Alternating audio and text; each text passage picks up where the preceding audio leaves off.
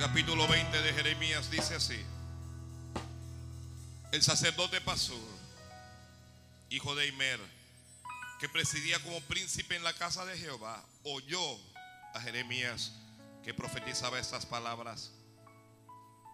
Y azotó Pasur al profeta Jeremías y lo puso en el cepo que estaba en la puerta superior de Benjamín, el cual conducía a la casa de Jehová. Y el día siguiente Pasur sacó a Jeremías del cepo. Le dijo entonces Jeremías, Jehová no ha llamado tu nombre Pasur, sino Magor Misabit. Porque así ha dicho Jehová. Y aquí haré que seas un terror a ti mismo y a todos los que bien te quieren. Y caerán por la espada de sus enemigos, y tus ojos lo verán. Y a todo Judá entregaré en manos del rey de Babilonia, y los llevará cautivos a Babilonia, y los matará a espada. Entregaré a sí mismo toda la riqueza de esta ciudad, todo su trabajo y todas sus cosas preciosas. Y daré todos los tesoros de los reyes de Judá en manos de sus enemigos y los saquearán y los tomarán y los llevarán a Babilonia. Y tú, Pasur, y todos los moradores de tu casa iréis cautivos. Entrarás en Babilonia y allí morirás. Y allí serás enterrado tú y todos los que bien te quieren, a los cuales has profetizado con mentira. Me sedujiste, oh Jehová, y fui seducido. Más fuerte fuiste que yo y me venciste. Cada día he sido escarnecido. Cada cual se burla de mí. Porque cuantas veces hablo, doy voces, grito, violencia y destrucción. Porque la palabra de Jehová me ha sido para afrenta y escarnio cada día. Y dije, no me acordaré más de él, ni hablaré más en su nombre. No obstante, había en mi corazón como un fuego ardiente metido en mis huesos. Traté de sufrirlo y no pude, porque oí la murmuración de muchos, temor de todas partes. Denunciad, denunciémosle. Todos mis amigos miraban si claudicaría. Quizás se engañará, decían, y prevaleceremos contra él y tomaremos de él nuestra venganza. Mas Jehová está conmigo como poderoso gigante. Por tanto, los que me persiguen tropezarán y no prevalecerán. Serán avergonzados en gran manera porque no prosperarán. Tendrán perpetua confusión que jamás será olvidada. Amén. Gracias. La palabra del Señor es fiel y es digna de ser recibida por todos. Palabra fiel es esta. Sí.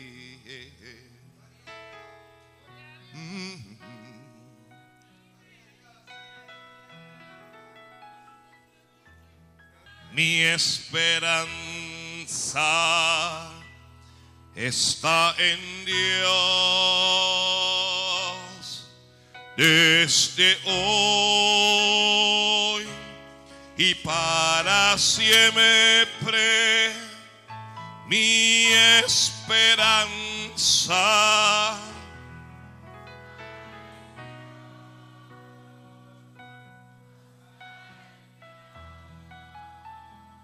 Si alguien va a escribir,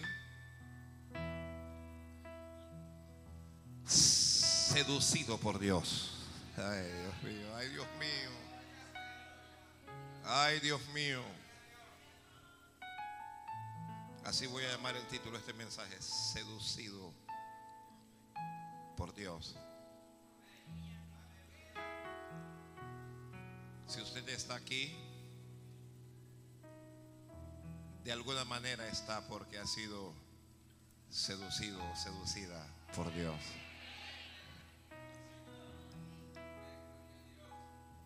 ¿Qué cosa es seducción?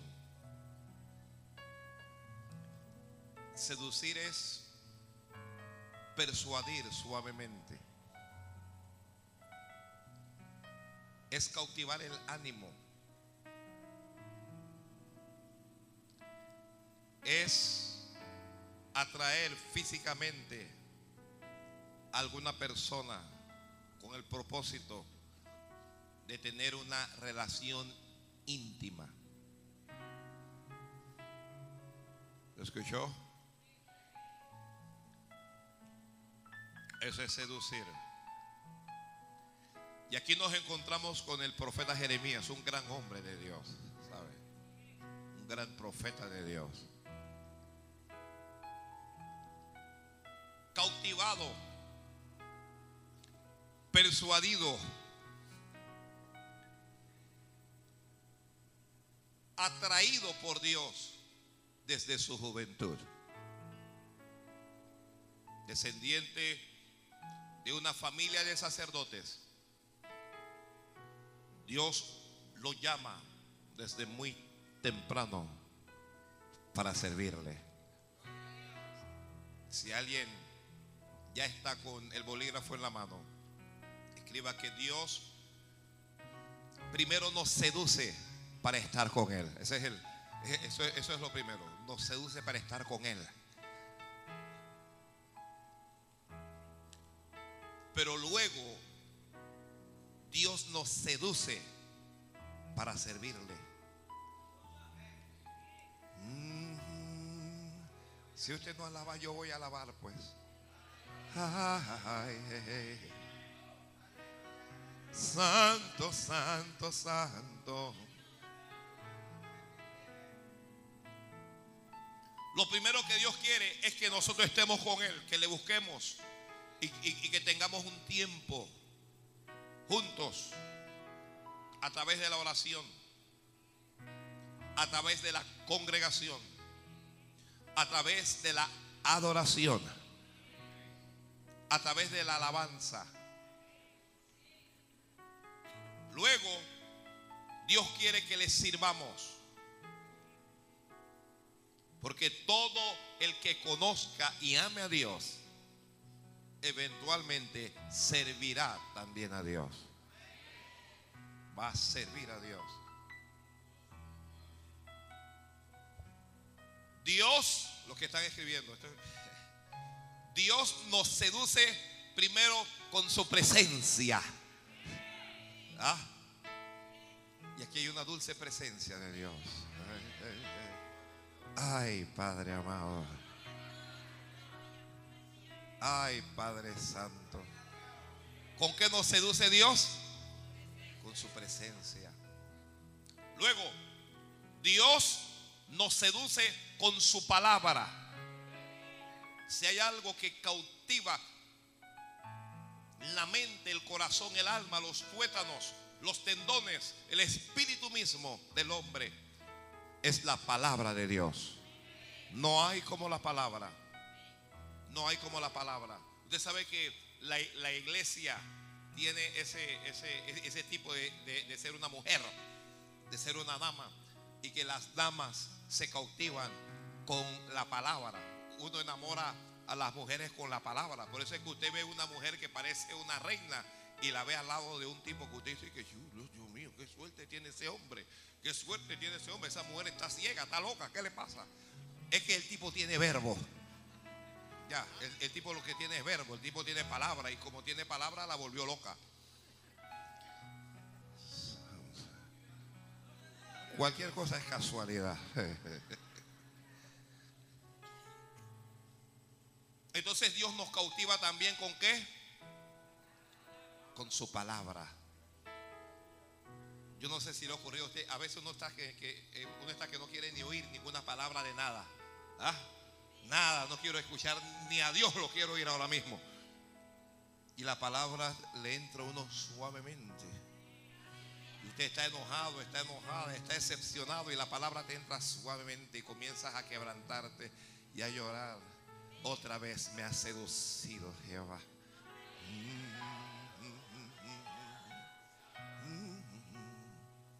Santo Dios. Dios nos seduce también con sus hechos. Hay cosas que Dios hace que terminan de convencernos. A veces uno está como muy converti- eh, convencido, perdón. Uno está como que Dios te está diciendo que hagas algo y que no, no, no, no. Y luego Dios te convence. ¿A quién le ocurrió así? Que estaba con la cosa de... eh, eh, Dios encontró a Moisés viejo. Mire, Dios seduce a los jóvenes, pero seduce también a los viejos. Ay, Dios mío. Se lo encontró allá de 80 años y le dijo, bien he oído la aflicción de mi pueblo y he descendido para librarlos de la esclavitud de Egipto. Y dijo, ven Moisés, que te voy a enviar, que voy a ir. ¿Qué le dice Moisés? Moisés le dijo, amén. No, Moisés comenzó a presentar pretexto. Pero yo, ¿quién soy yo? Y ellos no me van a creer. Y yo no sé hablar. Y, y- y esto y lo otro. Y como Moisés no fue persuadido solo por la palabra de Dios, Dios comenzó entonces a hacer algunas cosas. ¿Qué tienes en la mano? Moisés, tengo una vara, echa la vara al suelo. Y la vara se volvió una serpiente y la serpiente lo perseguía y Moisés que huía. Dios le habla y le dice, toma la vara, toma la serpiente. Y cuando la toma, se volvió vara otra vez en la mano. Y Dios dijo, por esta señal. Y Dios comienza a darle señales. Y cuando Dios termina, los hechos de Dios terminaron de convencer a Moisés. Y Moisés dijo, amén. No, no es que quiera, pero está bien. Me has convencido. Santo Dios, santo Dios.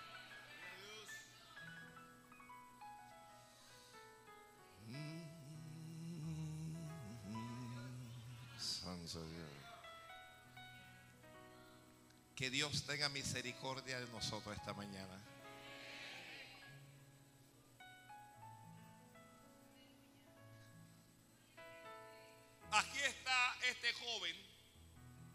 Descendiente de sacerdotes, tranquilos en su juventud.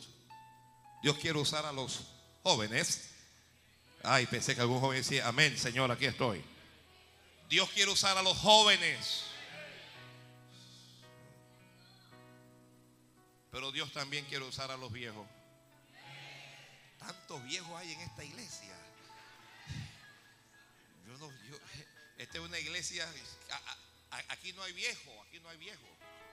Aquí, aquí no, en serio, aquí no hay viejo. Esta es una iglesia joven.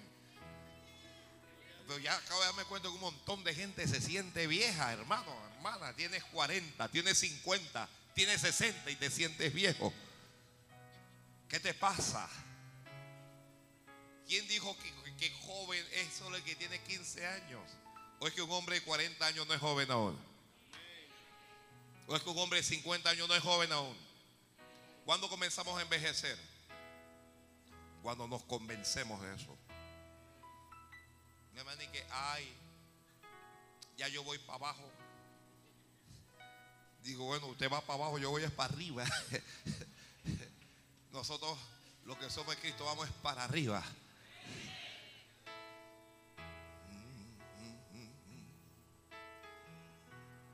Y Dios le habló a este joven, a este adolescente, Dios le habló. Y Dios le dijo así, antes que te formase en el vientre, te conocí. Y antes de que nacieses, te santifiqué. Y te di por profeta a las naciones. Y el joven dijo, ay Señor mío, dijo, ay Señor Jehová. He aquí, escucha lo que le dice el joven, he aquí, no sé hablar. Dios, Dios le acaba de decir, te di por profeta, te nombré profeta antes de que nacieras. Y él dije, pero es que yo ni siquiera sé hablar, ¿cómo tú me vas a hacer profeta mí? Si yo ni hablar sé. Y luego le dice, ¿por qué? Porque soy niño. Y Jehová le dijo, no digas soy un niño, porque a todo lo que te envíe irás tú y dirás todo lo que te mande. Luego Dios comienza a seducirlo. Y le dice Dios, no temas delante de ellos, porque contigo estoy para librarte. Que no temas delante de ellos, porque contigo estoy para librarte, dice Jehová. Santo es Dios, santo es Dios, santo es Dios, santo es Dios, santo es Dios. Dios está con nosotros. Tal vez alguien lo puede decir ahí, Dios está con nosotros. Dios está con nosotros. Que Dios está con nosotros. Y Dios le sigue hablando y le dice Dios, conviértanse ellos a ti y tú no te conviertas a ellos. Dios nos va a enviar para servirle y cuando Dios nos envíe, Dios espera que la gente a la que Él nos envía, que ellos se conviertan a nosotros y no nosotros a ellos. Nosotros no somos los que debemos hablar como ellos, ni vestir como ellos, ni hacer lo que ellos hacen. Tenemos que hablarles la palabra de Dios y ellos deben creerlo y deben cambiar. Aló. Dios le dice, porque he aquí yo te he puesto en este día como ciudad fortificada, como columna de hierro y como muro de bronce contra toda esta tierra, contra los reyes de Judá, sus príncipes, sus sacerdotes y el pueblo de la tierra. Y le dice Dios, y pelearán contra ti, pelearán contra ti, pero no te vencerán porque yo estoy contigo para guardarte, dice el Señor. Que pelearán contra ti, le dijo Dios, dijo Dios. Fíjese que Dios no le está prometiendo nada suave. Dios le está advirtiendo, va a haber pelea. Pelearán contra ti, pero no te vencerán. Gloria a Dios. Que pelearán contra ti, pero no te vencerán. Alguien diga amén, Señor. Se van a levantar contra ti en tu casa, en el empleo, allá en la universidad, a donde sea. Pelearán contra ti, pero no te vencerán porque yo estoy contigo para librarte, ha dicho el Señor. ¿Quién que recibe semejante palabra no es seducido? ¿Ah? Así que Jeremías dijo, voy. Alguien diga, dígale a Dios a alguien, yo voy. ¿A dónde vas? Hacer lo que tú quieras, Señor. hacer lo que tú quieras. Dígale, yo voy. Alguien dígale, yo voy, Señor. Oh, gloria al Señor. Oh, gloria al Señor. Mm, pelearán contra ti. Como me gusta esa parte. Pelearán contra ti. Van a luchar contra ti. Pero no te van a ganar esa pelea. Oh, tú no vas a perder esa pelea. Dice Dios que le diga a alguien, tú no vas a perder esa pelea. No te vencerán, no te vencerán, no te vencerán. Gloria a Dios, no vas a perder ese caso, no lo vas a perder nada. Parece que estaba perdido, pero no lo vas a perder nada, lo vas a perder. Oh Dios del cielo, oh Dios del cielo. Así que Jeremías es convencido por Dios, es cautivado por Dios es persuadido por Dios, es atraído por Dios y decide ir a la obra. Pero el mensaje que Dios le da a Jeremías es un mensaje impopular. Generalmente los mensajes que la gente quiere escuchar son estos. Dios te va a hacer rico.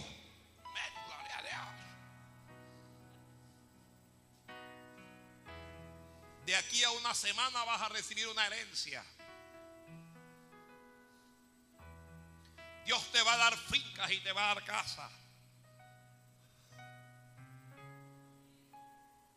Dios va a bendecir a toda tu familia. Amén, gloria a Dios. Pero si, si el mensaje varía un poquito y, y Dios dice, santifícate pecador. Entonces nadie da nada, que amén de que ¿Qué le pasa a este? Me va a llamar pecador a mí.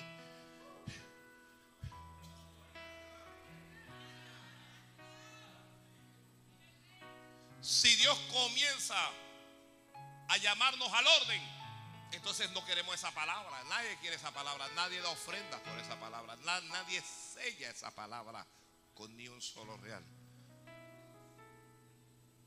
Porque a veces el pueblo quiere oír lo que está en su corazón y no lo que Dios quiere.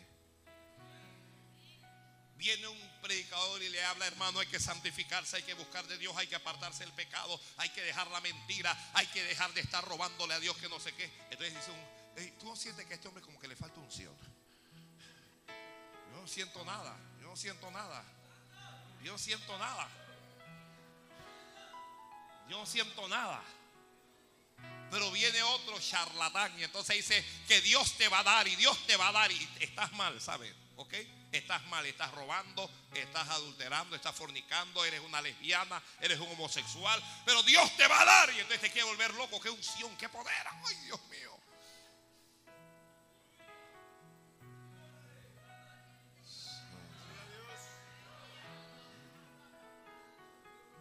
Dios te habla y te dice, respeta a tu marido.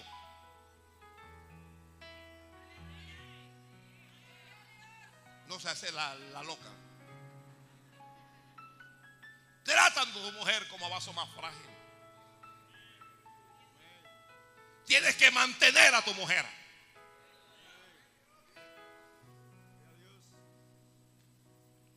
Mire cómo se quedó la cosa.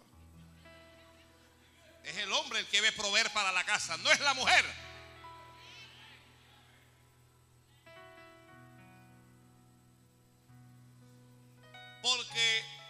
La reacción del pueblo depende de cuál es el mensaje. Aunque el mensaje de Dios no debe estar condicionado a la aprobación o al visto bueno del pueblo. ¿Lo escuchó eso? ¿Ah? Esto no es si usted está, es, es, que me siento aburrido. Bueno, a la casa de Dios uno no va a entretenerse, váyase a un circo. Hay pastores que los jóvenes están aburridos, que se vayan al circo. Que cuando vienen a la casa de Dios lo que van a recibir es palabra de Dios, es lo que van a recibir. Santo es Dios, santo es Dios. Entonces Jeremías, Dios le da un mensaje serio. Como me, me, me dijo, yo, yo, yo fui a, a, visitar a un, a un, yo no sé cómo llamarle, a un malandro allá a la cárcel. Pero es, ¿cómo es que decimos aquí en Panamá? Teso, teso, teso, digo, ¿qué?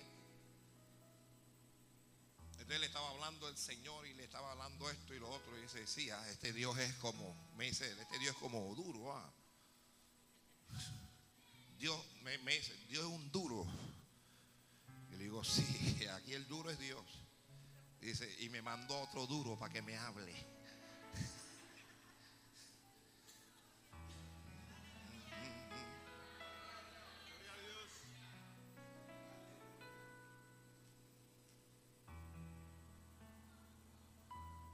Jeremías tiene un mensaje que está clamando por justicia. En la época Israel vivía en prosperidad, pero la prosperidad no es señal alguna de la aprobación de Dios a nuestro estilo de vida. Puede ser que alguien esté prosperando y prosperando y prosperando y está mal con Dios. Aunque no digo que el que prospere esté mal. Yo no quiero que nadie me malinterprete.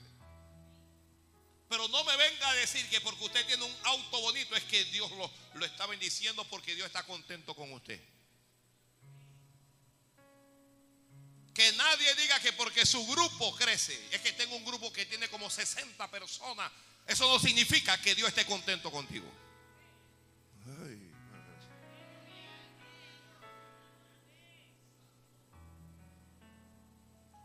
Le roban a los pobres, le estafan.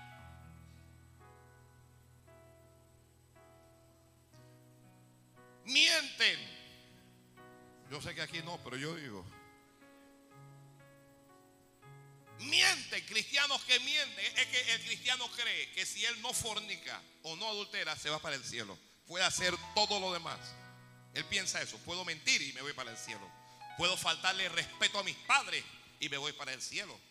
Vives como un rey y tus padres viven como un, como, como un pordiosero y tú, tú juras que vas al cielo. Pero va a haber sorpresas y sorprendidos ese día. Ay, Dios mío.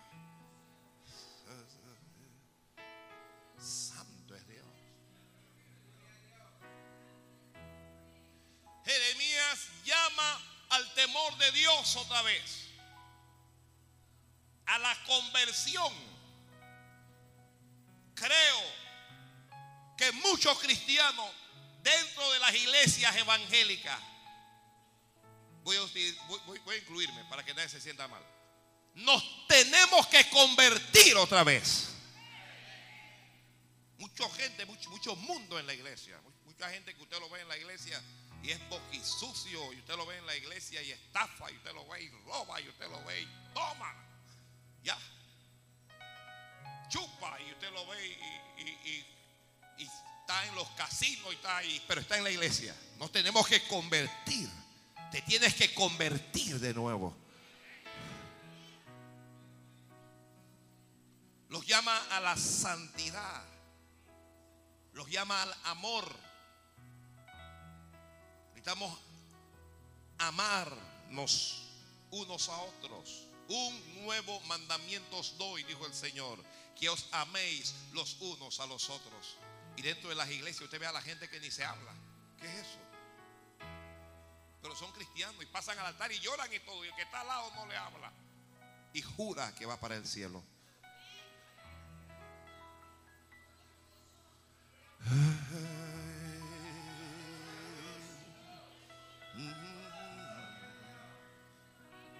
Un, hermano que desea que el otro caiga. Es, es el anhelo de su corazón. Entonces, Jeremías está haciendo una advertencia. Si este pueblo no cambia, Dios va a entregar a Judá en manos de Nabucodonosor, rey de Babilonia. La gente, fíjese, ante el mensaje adverso, la gente reacciona en tres direcciones. Bueno, en, cuatro, en cuatro direcciones, pero de las cuatro, tres son adversas. Primera dirección, lo primero que hicieron con, con él fue ignorarlo. Hermano, tenemos que santificarnos. Bueno, que hable lo que quiera, ese es el problema de él. Yo, no le voy a hacer caso. Tenemos que venir y tenemos que buscar el rostro de Dios en oración. Que diga lo que quiera. Yo no voy a ningún culto de oración. No voy a ningún lado. Yo voy a quedarme en mi casa y él que hable lo que le da la gana. ¿Quién dice que yo para salvarme tengo que estar metido en la iglesia? No, hombre, yo no voy para allá.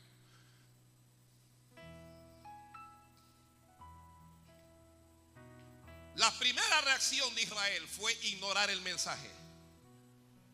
La Biblia dice que no menosprecies al que habla. La Biblia dice, si oyereis hoy su voz, no endurezcáis vuestros corazones. Dice, cuando Dios habla, uno no, no, debe adoptar esa actitud de que no me importa, de que estoy ya cuando Dios está diciendo algo que no me gusta, estoy hablando con el otro y haciéndole chiste para ignorar el mensaje. Aló. Porque al ignorar al mensaje, no es al mensajero al que usted está ignorando, sino al dueño del mensaje, al mismo Dios. Santo Dios, yo no sé, hombre. Decidieron ignorarlo. Pero él se paraba y daba la palabra de Dios. No, que lo que pasa es que ese predicador es muy duro. La palabra que él da es muy dura, pero es que la palabra no es nuestra. La palabra es de Dios. Y hay veces que nosotros lo que necesitamos es palabra dura. Hay veces que nuestros hijos necesitan es azote y no consejo.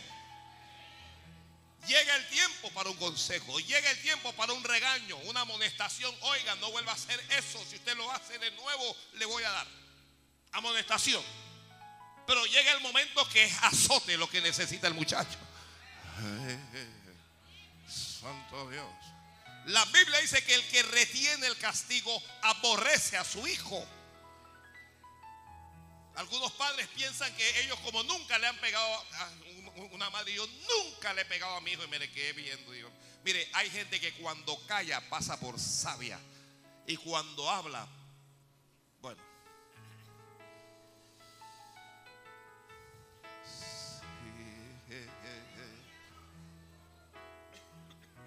Si Dios, que es más amoroso que nosotros, que nos ama más, y dice que azota al que recibe por hijo. Ya, tal, mire, usted comienza a portarse mal y Dios se saca la correa. Ay, Padre Santo.